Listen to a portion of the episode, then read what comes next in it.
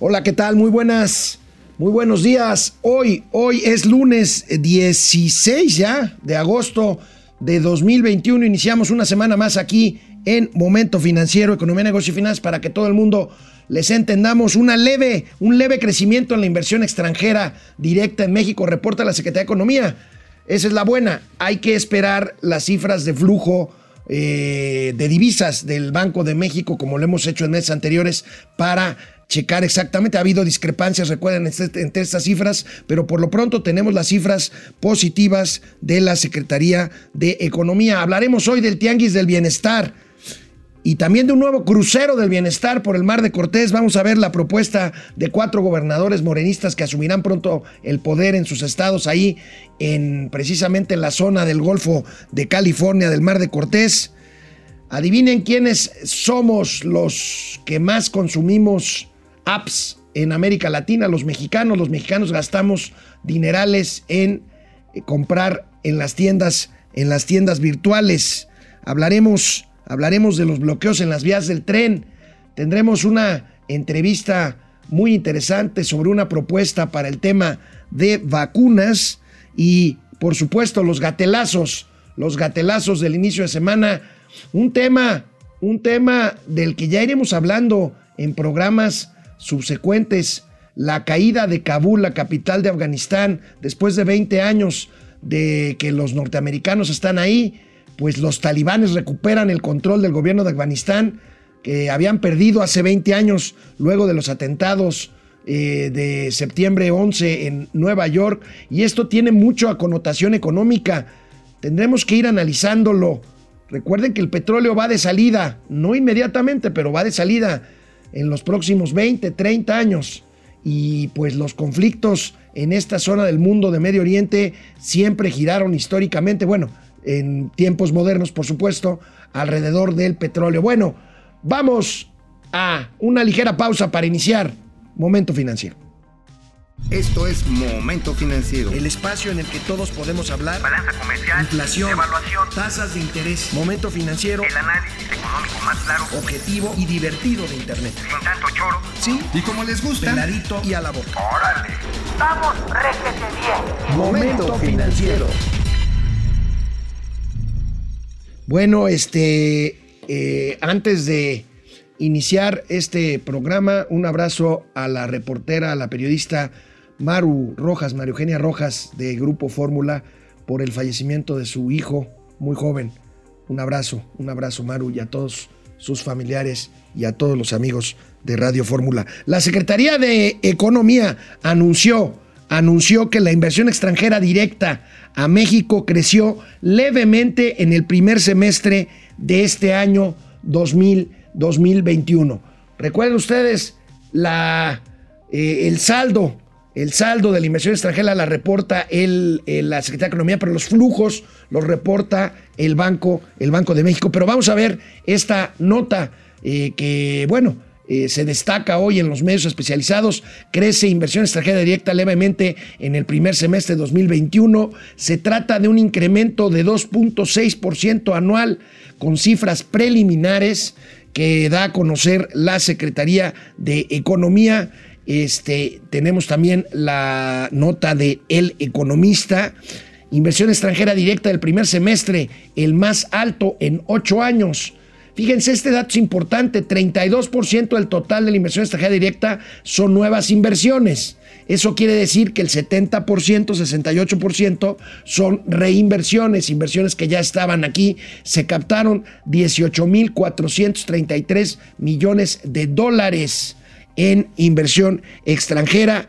Veamos, veamos los comportamientos de los últimos años o el comportamiento de los últimos años. Ahí tenemos eh, cifras preliminares al primer semestre de cada año en miles de millones de dólares, 23 mil, 23 mil millones de dólares en el 2013, bajó hasta, híjole, hasta 9 mil millones en 2014, luego subió ligeramente y ahí nos hemos mantenido 2021 18 mil 400 millones de dólares. Esto, por supuesto, en el entendido de que sería mucho más sin la pandemia, por supuesto, sin la crisis económica y sin pues estos problemas que ha tenido México en cuanto a un clima de inversión del cual hemos hablado mucho, mucho eh, aquí.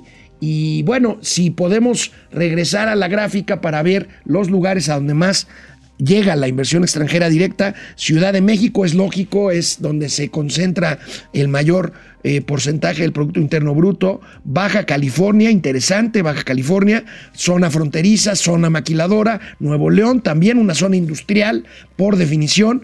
Coahuila, Guanajuato, Jalisco, por los clústeres ahí del Bajío. Eh, Chihuahua, eh, del Bajío y del Occidente, por supuesto. San Luis Potosí, Zacatecas y el Estado, y el Estado de México. Ahí tenemos el tema de eh, la inversión extranjera directa. Tenemos otros datos que nos regala Víctor Piz, mi amigo editor, director editorial de este, del financiero. 40.6% de la inversión extranjera directa al primer semestre del año llegó al sector de manufactura.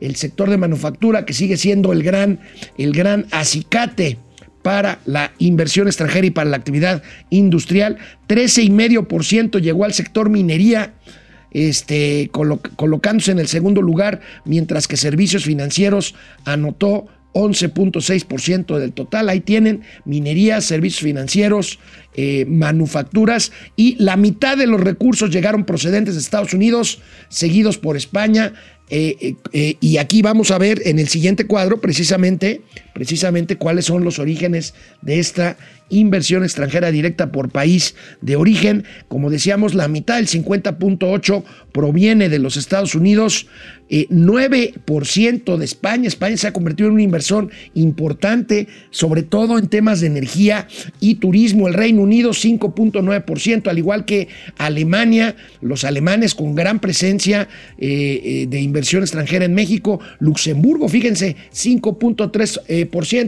y otros 23%. Insisto, habría que esperar, habría que esperar el reporte, el reporte de el Banco de México que tendremos pues en las próximas semanas sobre los flujos, sobre los flujos de entradas y salidas de divisas al, al país. Y bueno, el viernes pasado, eh, Mauricio quería hablar del Tianguis del Bienestar, este que se anunció por parte del presidente de la República el viernes, quedamos de hacerlo hoy y así lo hacemos. Bueno, pues una nueva acción con el mismo nombre o con el mismo mote, bienestar. Ahora se trata del tianguis del bienestar.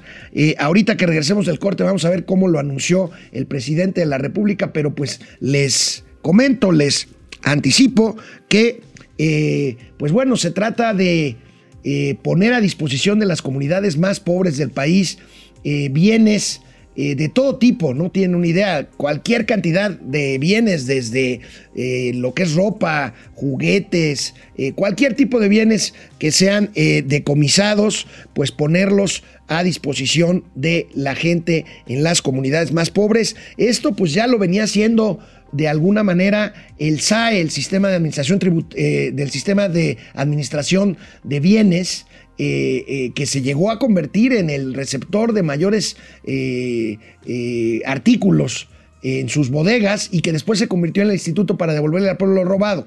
Ahorita vamos a ver de regreso del corte cómo lo anunció el viernes el presidente Andrés Manuel López Obrador. Canal 76 de Easy, canal 168 de Total Play. Esto es Momento Financiero. Volvemos después de una breve pausa aquí con ustedes. Con muchísimo gusto iniciando la semana. Bueno, hola Internet, ¿cómo inicia la semana? ¿Cómo les fue de fin de semana? Fernando González, excelente semana, gente informada, gracias Fernando. Fidel Reyes Morales, mi sentido pésame, Amaro Rojas. Sí, caray, hombre, no hay palabras, no hay palabras frente a la pérdida de, un hijo y, y, bueno, más tan joven él.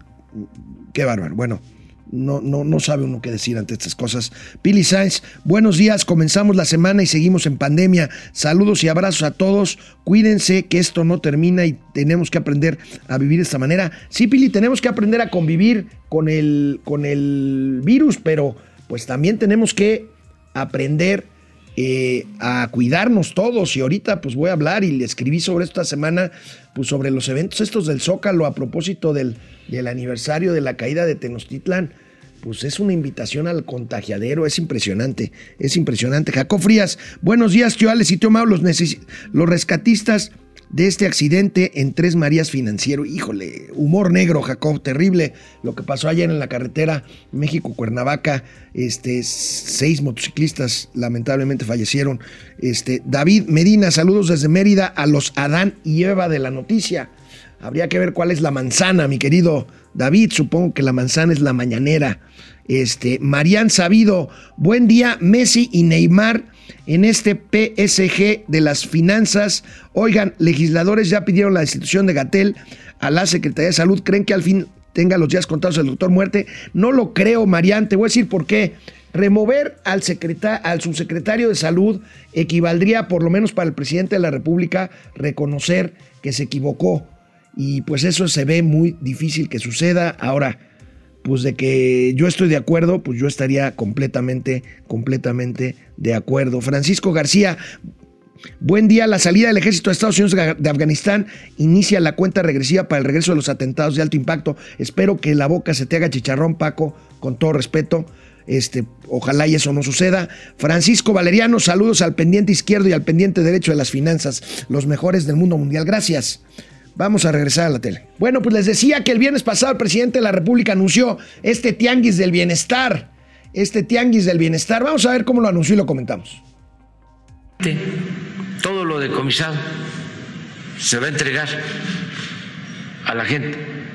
Lo ideal es que solo nos queden eh, las bodegas en donde se tienen mercancías que tienen que ver con eh, asuntos judiciales, en tanto se resuelven, que también vamos a buscar que la Fiscalía y el Poder Judicial nos ayuden para que de manera rápida se resuelva y se pueda disponer ya de todos esos bienes y entregarlos. Entonces, vamos eh, de acuerdo a eh, los municipios con más necesidad, porque hay mucha pobreza en México, desgraciadamente, pero hay pobres entre los pobres, hay más pobres todavía entre los pobres. Entonces vamos primero con los más marginados, olvidados, a los que nunca se les atiende. Tiene razón el presidente, hay más pobres, tanto de mayor pobreza como en número, porque ya veíamos los, los, las estadísticas del Coneval la semana pasada ha aumentado el número de pobres en esta, en esta administración. Habría que ver en qué condiciones, qué reglas, qué tipo de artículos, a quién se les va a dar y a quién no. Uno supone que si es tianguis, se supone que es venta, no, no es venta, es donación o es regalo. ¿Saben quién los va a repartir? El ejército. Vamos a ver este cuadro del periódico Reforma, este cuadro resumen en donde pues tenemos ahí la, la, imagen de los servidores de la nación. Será, será más bien el ejército mexicano el que según lo que se sabe hará esta labor, otra labor más para para el ejército mexicano. Y bueno, pues ahí tenemos el objetivo, mejorar las condiciones y calidad de vida de los que menos tienen, contribuir a resarcir una deuda histórica con, los, con las comunidades más vulnerables. La justificación es que hay decenas de bodegas desaprovechadas, se pagan altos costos del, del almacenaje. ¿Y en qué consiste? Bueno, visitar las localidades para entregar ropa, telas, calzado, herramientas, utensilios para el hogar y juguetes. Las primeras beneficiarias serán 70 comunidades en extrema pobreza en cuatro entidades del país, a donde se van a distribuir 1.850.000 artículos. Ahí tenemos el tianguis, el tianguis de la, de la pobreza. Pero bueno, habría también que atender el robo de mercancías en las carreteras del país. Yo sé que se decomisan muchas cosas en aduanas, a narcos, en fin. Pero bueno, pues también habría que ver todo lo que se roba, no lo van a querer. Mauricio Flores me mandó justamente este, este eh, resumen de datos de la CONCAMIN en el que habla de todo lo que se roban en las carreteras del país. Ahí tenemos mercancía robada con mayor frecuencia a nivel nacional. En junio de este año 2021, 1.57% eh, de los robos son de línea blanca, 1.57 más. Se trata de otro tipo de productos electrónicos, 7.57 eh, son materiales para la construcción, 14.19% de alimentos y el 75.1 son otro tipo de pero otro tipo de artículos, pero vaya, pues no creen que la Guardia Nacional debería estar debería estar,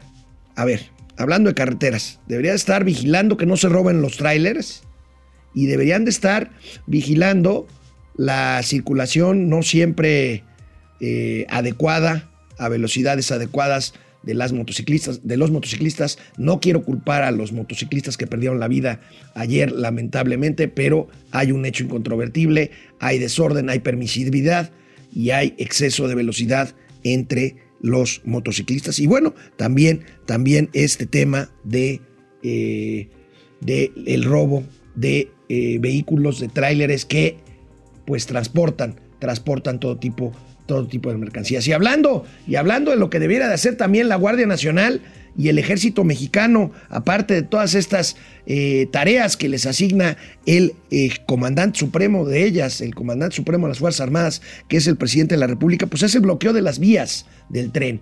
Fíjense, aquí habíamos hablado, hace tiempo que no hablábamos, pero fíjense que, pues, el gobierno debería resolver los bloqueos que hay. Ahorita hay un bloqueo ya de más de 10 días en vías de Michoacán que tiene atorados a cientos, miles de contenedores que provienen del puerto de Lázaro Cárdenas en el Pacífico mexicano. Ahí tenemos, es, eh, han, se ha reportado al menos 128 bloqueos en, lo que, en el 2020 y a la fecha. Y tenemos, a ver, nos regresamos a la gráfica, por favor. Ahí tenemos los lugares los estados más afectados por bloqueos de tren, 95 en Michoacán, nada más en Michoacán, y son las vías que vienen de Lázaro Cárdenas, allá afectan mercancías que van al resto del país, Chihuahua, Sonora, Veracruz, el Estado de México, Oaxaca, Tamaulipas, Hidalgo, Puebla, Sinaloa, Durango. Es un desastre, es un desastre de ingobernabilidad, del bloqueo de vías, en este caso en Michoacán, de maestros que tienen todo el derecho y toda la razón en reclamar si no les han pagado sus sueldos. No tienen el derecho de hacerlo bloqueando vías, eh, violentando vías generales de comunicación y además causando un daño, un daño económico a las empresas y dirán algunos, y bueno, pero los empresarios son ricos, ¿qué? No, a todos nosotros porque se afecta toda una cadena de suministros de cualquier cantidad de productos que se puedan imaginar, desde productos industriales, a lo mejor con lo que ustedes no tienen mucho que ver, hasta eh, mercancías que ustedes consumen, consumen en los mercados, en los tianguis o en los, o en los supermercados. Y bueno, por si esto, por si esto fuera poco, aparte del tianguis del bienestar, fíjense nada más esta que ojalá y tenga éxito. Miren, hubo un proyecto hace muchos años en el sexenio de Vicente Fox. Recuerdo que, que uno de los McCarthy, John McCarthy, que era director general de Fonatur, propuso una, un proyecto que se llamaba la escalera náutica para tener puertos de abastecimiento de embarcaciones turísticas de alto nivel, por supuesto, eh, en el Mar de Cortés, que es una maravilla el Mar de Cortés, eh, llamado el Acuario del Mundo por Jacques Cousteau, aquel francés maravilloso que exploró el fondo del mar en varias partes del mundo. Pero bueno, resulta que ahora cuatro gobernadores de Morena que tomarán posesión en los próximos días o semanas, pues están proponiendo un crucero de la 4T, el crucero del bienestar.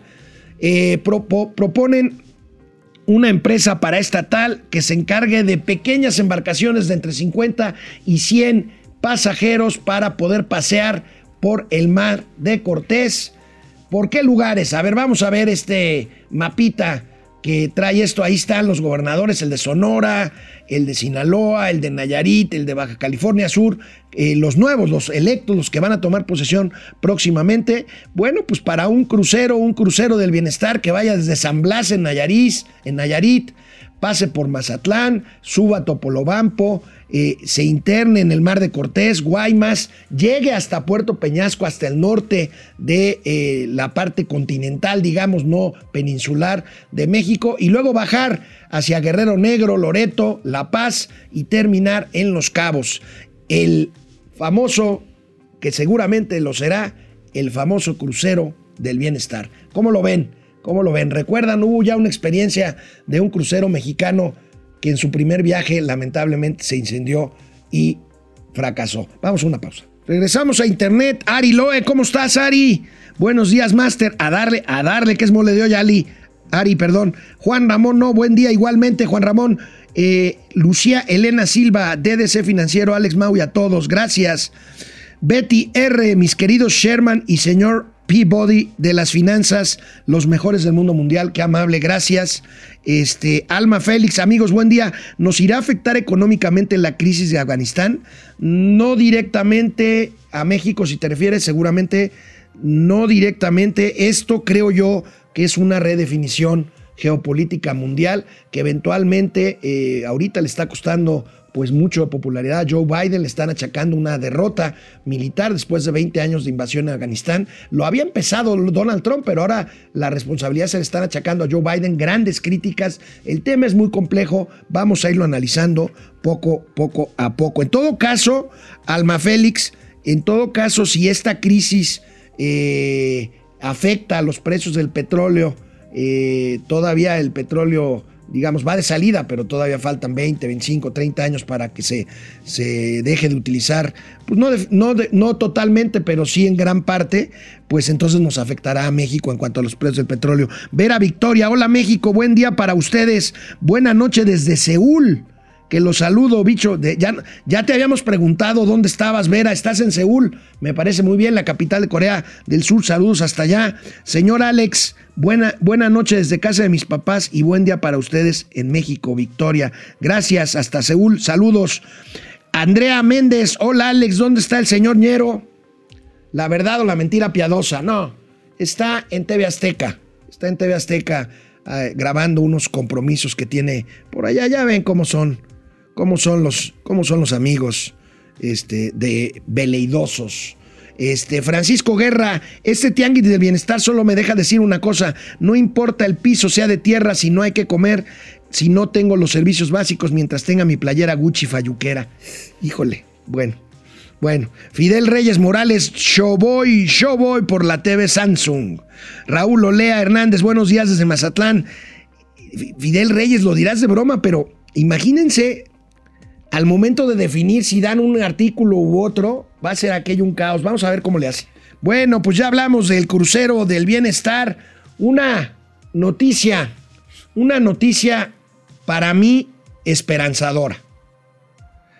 La Comisión Reguladora de Energía, esta que llevaba 10 meses de no autorizar un solo permiso para generar electricidad a nivel privado, al contrario, todo lo contrario, estaban pues tratando de revertir eh, los permisos existentes o la reforma energética. Bueno, pues este fin de semana la CRE autoriza a una empresa de la India que tiene eh, operaciones en México, concretamente en Altamín, en el puerto de Altamín, en Tamaulipas, a generar electricidad. Vemos la nota de nuestros queridos amigos del financiero. Ahí está.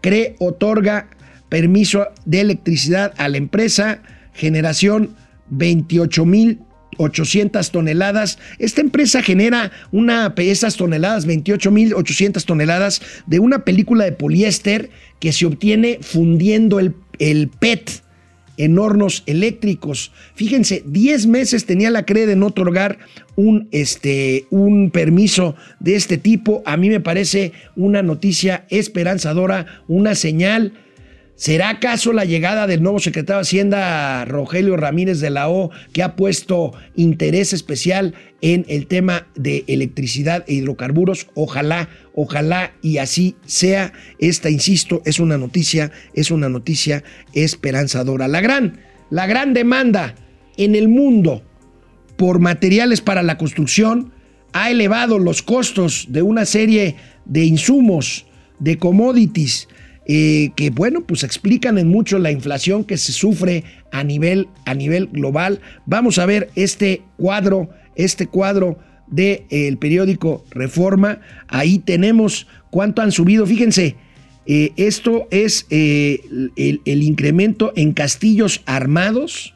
Pues estos se hacen de acero 73%, láminas metálicas 70%. Es una barbaridad. Esto, esto imagínense lo que incide en precios de eh, productos que derivan de este tipo de materiales, alambrón y alambre, 60% de incremento, la varilla, pues absolutamente necesaria para cualquier tipo de construcción, 58.3%, los tubos de plástico, 30% de incremento el triplay eh, 27.9% y el tubo eh, de PVC 25.6%. Ahí tienen, ahí tienen esta, esta barbaridad, esta barbaridad de eh, incrementos en materias, en materias primas que son necesarias para fabricar cualquier cantidad de productos de consumo o bienes de capital, maquinaria, tornadoras, troqueladoras, en fin, todas estas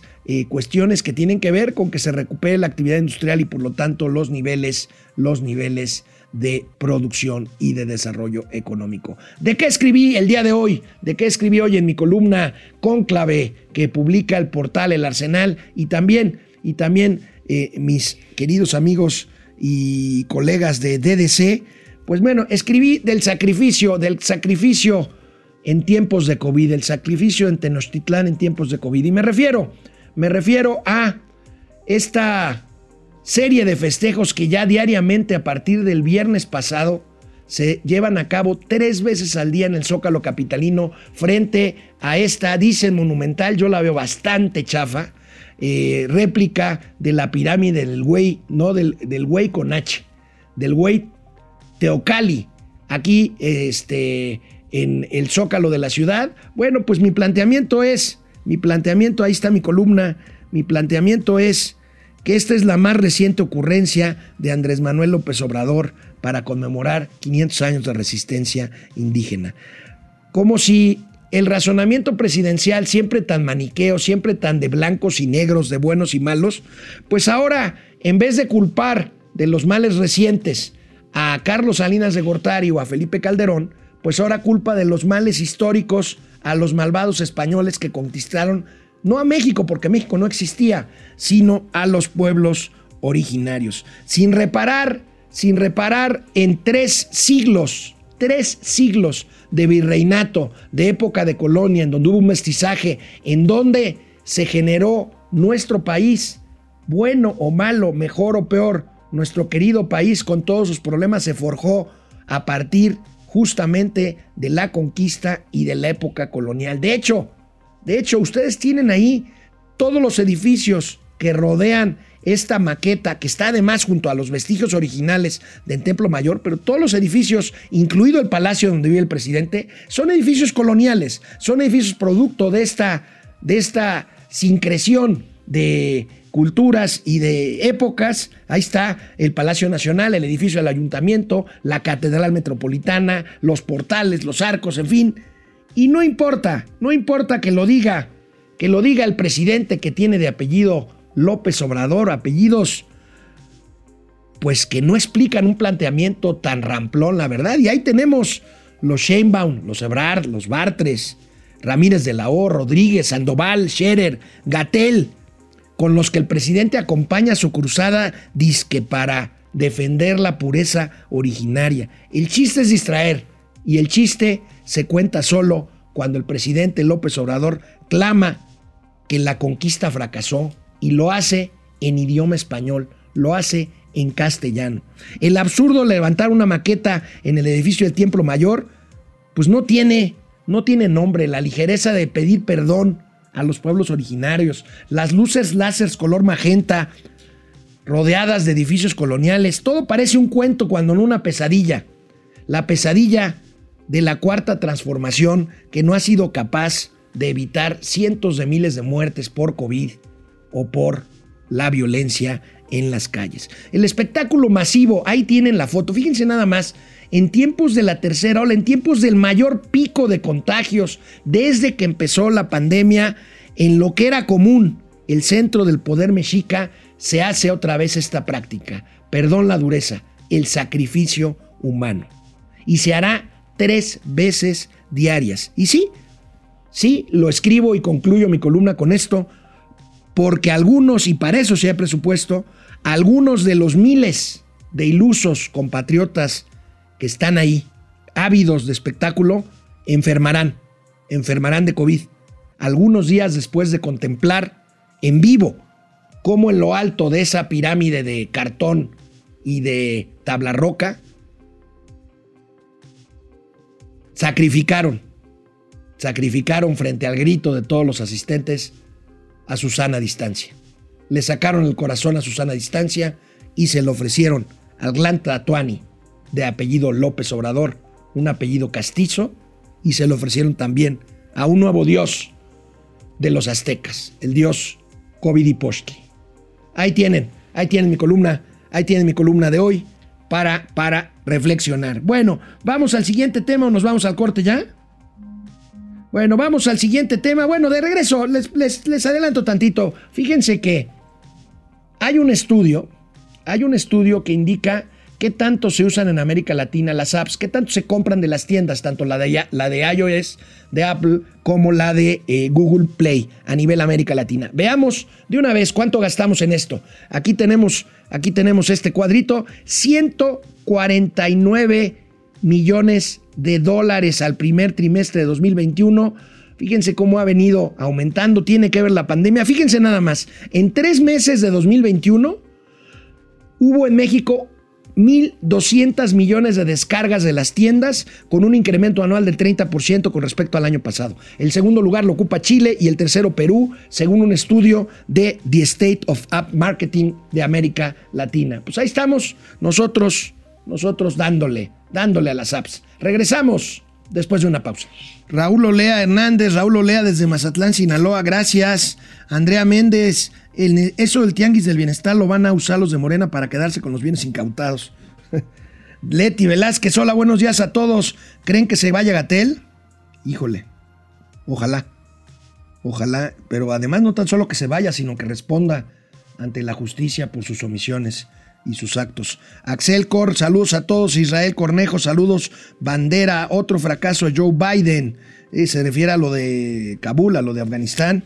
Eh, le digo, le está echando toda la responsabilidad a Joe Biden. Decidió finalmente retirar las tropas de Afganistán. Imágenes terribles, imágenes dramáticas de gente tratándose de subir aviones de la Fuerza Aérea Norteamericana para abandonar Kabul, la capital de Afganistán.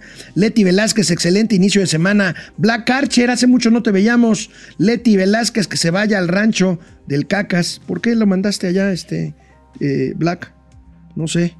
Leti Velázquez, y, los, y si los que demandaron lo decomisado ganan, les quitarán lo que se les dio a los pobres. Tenemos una aportación. Ráfaga, qué milagro, 29 pesos, Ráfaga, gracias. Otrora, nuestro mecenas, ya está tratando de recuperarse 39 pesitos.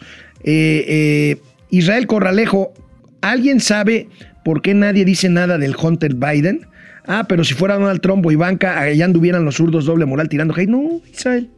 Pues ahí está, Biden, este, va a enfrentar, está enfrentando una crisis seria Biden eh, y tendrá que salir de ella. Black Archer, Israel Cordejo, no. Biden le está dejando la papa caliente a Rusia y a China, que se la pasaron criticando la intervención gringa en Afganistán. Ahora les toca bailar a ellos. Buen punto, Black Archer, ¿eh? Puedes tener eh, razón. Lucielena Silva, Carlos, buen día. Joaco Núñez, pero ya somos más pobres por lo que perdimos nuestros trabajos que, que nosotros no podemos recibir esos bienes. Bueno. Es, eh, insisto, faltan reglas claras para el tema del tianguis del bienestar. Vamos a la tele, tenemos una entrevista muy interesante. Voy a hablar con el director general del EDM, una empresa dedicada a la logística y cadena de suministros sobre el tema COVID. Muy interesante, regresamos. Bueno, pues regresamos aquí a Momento Financiero. Tengo el gusto de saludar a José Ambe, director general de LDM empresa mexicana de logística y cadena de suministro que realizó el análisis del modelo logístico upstream de la estrategia de vacunación contra COVID-19 que el gobierno mexicano está implementando. José, muy buenos días, ¿cómo estás? ¿Qué tal Alejandro? Es un gusto saludarte. Igualmente para mí, oye, eh, suena esto eh, muy bueno, pero ¿por qué no nos explicas qué es tu empresa LDM y a qué se refieren con este eh, modelo logístico para vacunación COVID-19? Con mucho gusto, Alejandro. Pues mira, LDM significan Logística de México. Es una empresa que lleva 20 años en, el mercado y a lo que nos hemos dedicado es a lograr que a través de la logística las empresas y las organizaciones sean mucho más competitivas, logren sus resultados y, pues bueno, sean eh, primeros lugares en, cada una de sus industrias. Hemos hecho eh, más de mil proyectos en México, en América Latina, algunos proyectos en Europa y pues afortunadamente logrando que, insisto, a través de una buena planeación de la cadena de suministro, las empresas alcancen sus resultados. Y pues hemos trabajado con empresas privadas, con, con gobierno en, en algunos eh, años anteriores y pues sobre todo ahorita analizando el tema de, la vacunación desde que empezó eh, la situación con el, con el COVID, nos hemos dado cuenta y hemos eh, estado interviniendo y pues dando sugerencias de cuál sería el mejor planteamiento para lograr que la vacunación sea lo más rápida, lo más expedita y lo más exitosa. Eh, hemos visto que, pues desafortunadamente, se ha centralizado demasiado eh, la estrategia. Quiero decirte, Alejandro, que México tiene una red logística sumamente competitiva, con decirte que antes del COVID, eh, alrededor del 2018-2019, el Foro Económico Mundial calificó la red logística nacional en el lugar 50 de aproximadamente 150 países, es decir, estamos en el 30 percentil en una, en una competitividad de cadena de suministro. Somos un país que eh, a nivel iniciativa privada, pues eh, lleva medicinas, lleva alimentos y lleva pues cualquier artículo a cada rincón del, país de manera seca y de manera congelada. Y pues lo que hemos visto, esta estrategia upstream y downstream, era a través de asociaciones público-privadas lograr que la vacunación llegara de manera mucho más rápida y mucho más eficiente a cualquier rincón del, del país. No se está realizando de esta manera, traemos un rezago de alrededor del 50% de la vacunación de, en cuanto al ritmo que, que el gobierno había, había comprometido y pues todavía vemos oportunidad de, de, realizar el rumbo, de poder acelerar y agilizar la estrategia de vacunación, tomando en cuenta todas estas, eh, todas estas estrategias, todos estos sistemas logísticos que existen hoy en día. Este, oye José, es muy interesante esto. ¿Ya se lo propusieron? ¿Con quién hablaron? ¿Les hacen caso? Cuál es el estatus, porque realmente estamos en un problema. Digo, el gobierno presume que ya hemos vacunado tantos millones, pero pues en realidad no están vacunados más del 30% a dosis completas de los mexicanos y hay por ahí 15 millones de dosis que se supone que llegaron y nadie sabe dónde están. Eh, ¿Cómo, cómo es su interlocución? ¿Ya, ¿Ya hay una propuesta? ¿Sí les hacen caso? Tenemos una propuesta formal que enviamos a la Secretaría de Salud. Eh, no sabemos qué tanto, no hemos recibido retroalimentación de qué tanto eco hizo esa propuesta dentro de la Secretaría de Salud. Hemos estado enviando pues, diferentes notas a través de los medios de, comunicación, directamente a través de subsecretarías de, de salud. No hemos tenido formalmente aún la, la oportunidad de, de, sentarnos directamente con ellos a apoyar. Hemos ofrecido nuestro apoyo totalmente desinteresado en, en diferentes asociaciones de logística y de, cadena de de suministro eh, de las que pertenecemos en el país, como la asociación Soy Logístico, de la cual pertenezco al, Consejo. Nos hemos acercado al, gobierno a diferentes instancias a ofrecer, insisto, este, este apoyo desinteresado. Eh, no hemos recibido ninguna retroalimentación, ningún eco. Seguimos eh, totalmente abiertos y en la mejor disposición de apoyar. En México, comparado con algunos otros países, pues vamos bien en vacunación. Podríamos ir mejor, definitivamente podríamos ir mejor. Entre más rápido estemos la mayoría de la, de la, población vacunada, lo se ha dicho hasta el cansancio, pues la reactivación económica será pues mucho más, mucho más puntual, mucho más ágil. Así que pues nos conviene a todos salir de esto lo antes posible. Insisto, eh, la logística de la vacunación pasa por aprovechar la red logística nacional de la iniciativa privada. Así es. Hay muchas empresas con redes de logística, con redes eh, de cadena de suministro sumamente competitivas y totalmente dispuestas a poner sus transportes, a poner las farmacias, a poner diferente infraestructura que, que existe para poder salir de esto adelante mucho más rápido. El objetivo es descentralizar, es llegar a todos los rincones del país de una manera ágil y rápida y poder salir de esto lo antes posible. Oye, José, eh, para llegar a la meta que se propuso el gobierno de vacunar eh, a todos los adultos eh, eh, mayores de 18 años en octubre, eh, se calcula, pues, según unos datos que me pasan, que habría que vacunar a 1.700.000, un poco más, casi 1.800.000 dosis diarias de aquí a octubre para poder todavía aspirar a llegar cerca de esa meta. ¿Ustedes tienen la forma o tendrían la forma de lograr estas cifras bárbaras de tener que aplicar 2 millones de dosis para cerrarlo en números, en números redondos, 2 millones, millones de dosis diarias en todo el territorio nacional? Insisto mucho, Alejandro, si lo hacemos de manera, si se sigue haciendo de manera centralizada y concentrada en el gobierno y con, con, el ejército, se ve complicado. Sin embargo, si logramos tener esta apertura para trabajar junto con la iniciativa privada, se ve viable. Sobre todo hay zonas eh, rurales, vemos en centros urbanos que el ritmo de la vacunación se está acelerando, pero vemos todo el México rural que no necesariamente trae el mismo, el mismo ritmo de vacunación de estas zonas urbanas. Así que lo importante es aprovechar la información, aprovechar la tecnología, aprovechar estas redes que ya existen, insistimos mucho en eso, no hay que inventar el hilo negro, simplemente hay que aprovechar lo que ya se tiene, quitarnos de ideología y de dogmatismos y poder ser, eh, resolver el problema totalmente táctico y técnico. El problema de la vacunación o la situación, el reto de la vacunación es un tema eh, totalmente ingenieril, táctico, y pues tenemos todas las herramientas para poder apoyar en el momento que, que podamos hacerlo. Pues ahí está, una propuesta clara, desinteresada, concreta de una empresa mexicana, LDM Logística de México, dirigida por José Ambe. Ahí la tenemos, ojalá y las autoridades, ojalá y las autoridades puedan, puedan, eh, pues, tomarla en cuenta y decir, como, como dice José, no se trata de descubrir el hilo negro, la infraestructura ahí está y por eso llegan, perdón el ejemplo, José, pero por eso llega un gancito al lugar más recóndito de este país, hombre. Es correcto, es correcto Alejandro, no, no tenemos que, crear nada, es, aprovechar y, e insisto, todas estas empresas están y estamos totalmente abiertos, totalmente dispuestos a aprovechar en el minuto que nos permitan hacerlo. José Ambe, muchas gracias por estos minutos de tu tiempo, muy interesante. Ojalá y por favor nos informen si hay alguna respuesta, si hay alguna respuesta de las autoridades de salud para esta iniciativa muy loable de ustedes. Te agradezco mucho. Gracias a ti, Alejandro. Mucho saludarte. Estamos al pendiente. Gracias. Cuando digo que un gansito llega a cualquier lugar recóndito del país, no me refiero al ganso de Palacio Nacional. Me refiero al gansito marinela. Perdón por el comercial. Me refiero a los pastelillos. Me refiero a los refrescos. Me refiero a todo lo que llega a cualquier rincón del país por estas redes de suministro. Ahí está. Ojalá y hagan caso.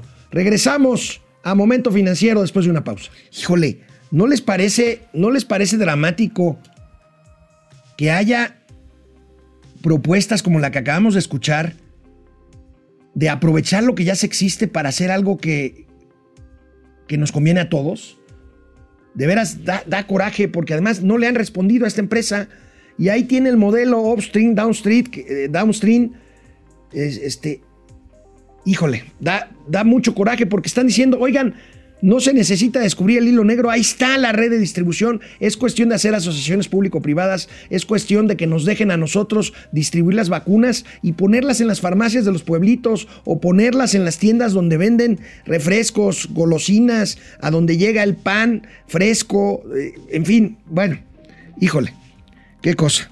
Bueno, vamos a más este, eh, comentarios de ustedes. Ya habíamos dado gracias a, a Ráfaga Martínez. Vamos a ver. Eh, José Tenorio. Saludos, tío Alex. Excelente inicio de semana y excelente artículo sobre la pirámide de papel maché. Muchas gracias, José. José Mario Ruiz. Oí que alguien dijo por qué el anciano no vive en el templo mayor en lugar de vivir en el palacio virreinal. Qué congruente es. Eh, José Luis Flores Mariano. Excelente artículo. Dice la verdad sobre nuestra ignorancia de la conquista. Gracias, José. Eh, Luis Mike White. Saludos. Excelente inicio de semana, aunque el tío Mau está apandado. Eh, José Almazán Mendiola, egoísta, clasista, racista y ladina, así describió AMLO a la clase media, lo hizo hoy, así le dijo, no es la primera vez que le dice así, pero hoy lo dijo con esas palabras, este, a veces son peores que los que tienen dinero, más dinero, dijo, este, efectivamente, eso dijo el presidente hoy en la mañana, mi querido José Almazán Mendiola. Greg SP, ni se emocionen, ya dijo AMLO, primero los necesitados, o sea, sus cuates. Tercer imperio mexicano, la Sheinbaum es Mumra y AMLO es mamá Coco. Mumra y mamá Coco. Bueno, este. Ah, ah, ya, ya, ya, una película ahí. Sí, sí, Jim. Tercer Imperio Mexicano, buen punto. AMLO sí se parece a Mamá Coco, pero solo en lo físico, en lo moral es como el Jape Kerr, traumado, rencoroso, vengativo resentido. Mamá Coco no es la de esta película de, del Día de Muertos. No, ¿verdad? Regresamos, regresamos aquí a Momento Financiero rápidamente antes de los gatelazos. Fíjense, sigue, sigue fluyendo recurso al ejército mexicano en esta administración. Vamos a ver esta nota. Fíjense toda la cantidad de recursos que se le han asignado. Transfiere Hacienda a Sedena, Secretaría de la Defensa Nacional, 3 mil millones de pesos se cuestiona la transparencia. Vamos al cuadrito que tiene aquí eh, reforma y luego nos vamos a uno del IMCO. Fíjense, fíjense cómo el saldo del fideicomiso, esos fideicomisos que iban a desaparecer, no en el caso del fideicomiso público de administración y pago de equipo militar, que ha crecido a 67 mil millones de pesos. ¡Qué barbaridad! Ahí está, llenan alcancía y vaya. Veamos esta información del INCO sobre dependencias que abusan de las adjudicaciones directas. Ahí tenemos, este, me las pueden ir diciendo porque no, no, no alcanzo a ver muy bien. No, ahí está. Eh, ahí está, ahí está, porque no veía bien. Porcentaje del monto por tipo de procedimiento, instituciones seleccionadas. Birmex, esta empresa que ahora se dedica al tema de las medicinas, que es un verdadero fracaso, 98% de adjudicaciones directas. Diconsa, hablando de redes de suministro, Diconsa tiene una red de 25 mil o 30 mil tiendas comunitarias en los lugares más alejados del país. ¿Quién más? Este, Diconsa, yo conozco bien Diconsa, fui director de comunicación de Diconsa, de, qué otro, no fui director de comunicación, pero bueno, vamos a ver este, otra, eh, otra vez ahí, Función pública, imagínense, hágase, hágase la transparencia y las licitaciones en los bueyes de mi compadre, el INSABI, el fracaso de salud y la Secretaría de Marina también 70% de adjudicaciones directas. Bueno, vamos a los gatelazos de hoy. El gran tuitero, el gran champ, nos regala otra pieza memorable, memorable de las mañaneras. Eh, entonces tú chilaquiles eh, con salsa verde sin cebolla y un jugo de naranja, ¿verdad? ¿Eh? Ah, perdón, señor, es que estamos pidiendo de desayunar. ¿De dónde? De los chilaquiles de aquí a la vuelta. No queremos eso. Ah, ¿no? Entonces, ¿de dónde pedimos? De Starbucks. ¿Otra vez? Le pido su cuernito y un café alto. Grande, grande, grande, grande, grande, grande. Nada más acuérdese que el grande es mediano. Mejor le pido un 20. Ya, perdón, continúe. ¿Quién tiene ¿Tú quieres un manera de pensar? Hay quienes eh, piensan que mm, tener un palacio eh, es lo que le da sentido pues, a su existencia. Perdón que interrumpa otra vez, señor, es que tengo que poner la dirección. Aquí es Palacio, ¿qué número? Ahí tienen al maravilloso Champ en Twitter, en Internet. Bueno, a propósito de la conmemoración de 50, de, 50, ¿qué 50? De 500 años de la conquista española a México, Tenochtitlan, y de sus dichos en contra de los españoles. Ya ven que si los españoles, que si nos deben de pedir perdón, que si no sé qué, los malosos, los malosos de Internet, recuerdan, recuerdan la visita que hizo López Obrador hace no mucho tiempo a su tierra de origen, a la tierra de sus ancestros, no muy lejanos por cierto, tíos, primos, abuelos, allá en la región cantábrica en España.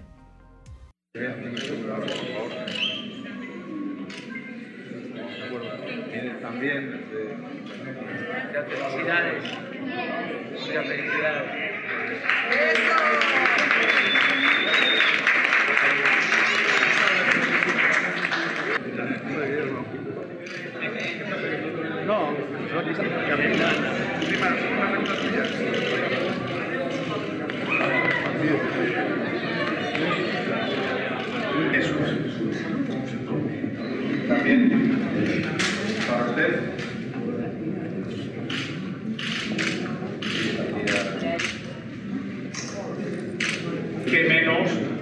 escudo de ampuero que supongo que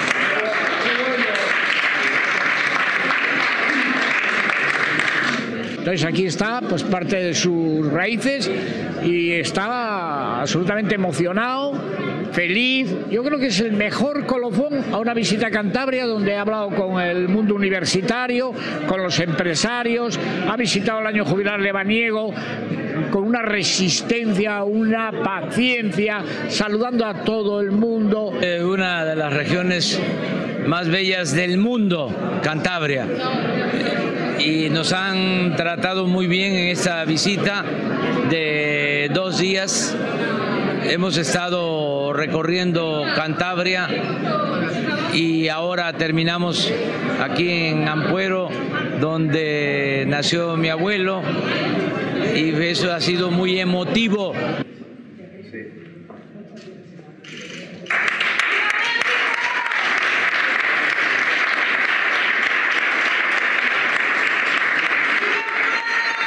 Que alguien me explique, cuando el presidente se refiere a pueblos originarios, ¿se referiría a Ampuero, este pueblo de la región cantábrica en España, de donde es su abuelo? Por cierto, esto fue cuando era candidato, cuando ganó la presidencia, la primera visita que recibió ya como presidente fue la del presidente del gobierno español, Pedro Sánchez, que le regaló un acta de nacimiento de su abuelo precisamente en Ampuero. Y ahora el presidente sale con estas barbaridades. ¿No le suena como a distracción como escribí en mi columna, en mi columna de hoy? Insisto, que alguien me explique. Y aquí, y aquí, los todavía más malosos, porque los malosos nos recuerdan esta visita cuando el presidente este Calderón, el presidente López Obrador me va a matar. El presidente López Obrador era candidato y los más malosos todavía, fíjense lo que produjeron sobre el espectáculo de luz y sonido, y sonido frente a la o en torno a la pirámide esta de tabla roca que se está eh, pues eh, levantando, que está levantada en el Zócalo capitalino. Los mexicas crearon una avanzada cultura y un potente sistema económico tributario. Se fortaleció una clase dirigente que cultivó la lengua. Ahí tienen el tema tributario ahí proyectado en la, pirámide, el tema tributario, las aportaciones, por supuesto, y el tema del mandato recibiendo el bastón, ahí un bastón indígena, el presidente, el presidente López Obrador. Y bueno, siguiendo con esto, sobre el riesgo de contagio por el regreso a clases. Nos faltó esto, comentábamos de la desafortunada frase del presidente Andrés Manuel López Obrador Aquí tenemos con algunos arreglos ahí, insisto, de los malosos. Y tenemos pues que correr eh, ciertos riesgos como todo en la vida. Pero si fallecieran los niños por COVID. Algunos tal vez mueran, pero es un sacrificio que estoy dispuesto a aceptar. Pues nos vamos a quedar todo el tiempo, ¿eh? Encerrados. No, tenemos que enfrentar las adversidades, eh, los caminos de la vida no son como imaginaba. ¿Por qué no pones eso? Los caminos de la vida. Y vámonos por los caminos de la vida. A ver.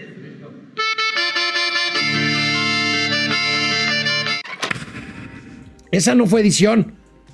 No, eh, ya no supe si se alcanzó a escuchar porque se tuvo que cortar el programa, pero el viernes la mañanera terminó con el vallenato este que empezaba a tocar ahorita en el video. En fin. Bueno, y el último gatelazo. Lord Molécula en acción esta mañana en el Salón Tesorería Palacio Nacional.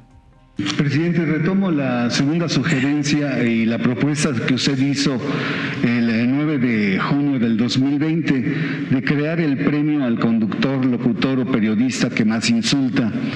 Existen eh, hoy por hoy eh, cuentachistes, estandoperos que se sienten periodistas y que tienen un eh, lenguaje muy pobre y más bien yo diría este pobrísimo. Este, Ahí tienen. Mañana acabamos de ver este gatelazo porque propone algo que el presidente lo bateó, por cierto, a Lord Molécula. Nos vemos mañana. Cuídense.